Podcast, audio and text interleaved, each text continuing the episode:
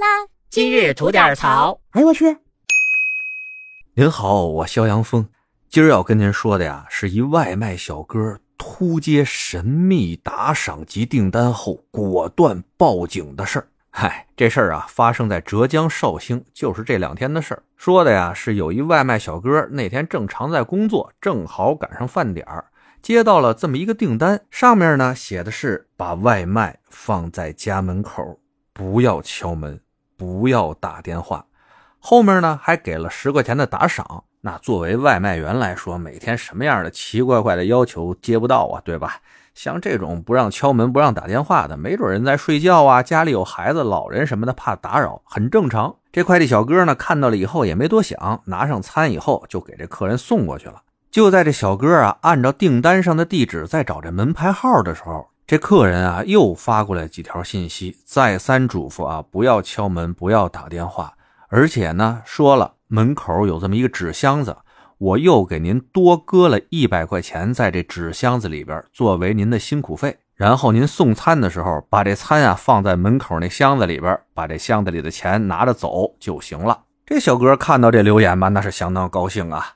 顺着订单上的地址找到了这对应的房间号，哎，门口真是有一箱子，里边的确是搁了个一百块钱。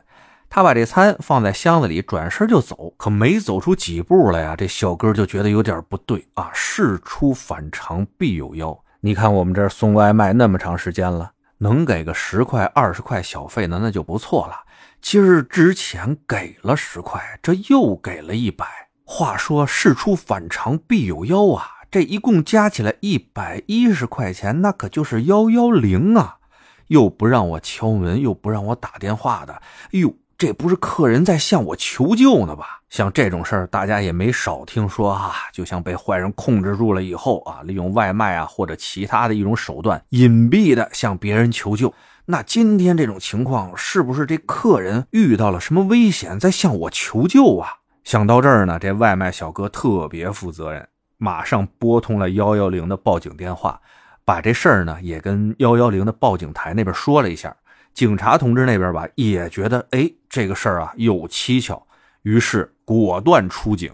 而这外卖小哥啊，也真是够意思，后面的活啊不干了，单全退了，就在这楼门口啊等着警察同志来配合这警察同志的调查。不多时，警察同志赶到以后，经过一番的调查吧，所幸啊，这位顾客呢没什么事儿，这就是闹了一个乌龙。之所以出来这特殊的数呢，哎，这一是巧了。二呢是这位客人呢有打赏的习惯，就凑上了这么一数。不让敲门呢，是因为家里的确是没人；不让打电话呢，是因为客人正开着车往家走呢，怕到时候啊不方便接听电话。哎，这事儿说清楚了吧？大家是虚惊一场啊！虽然是闹了个乌龙哈，但警察同志还是对外卖小哥的这份警惕性以及这片热心肠表示了肯定。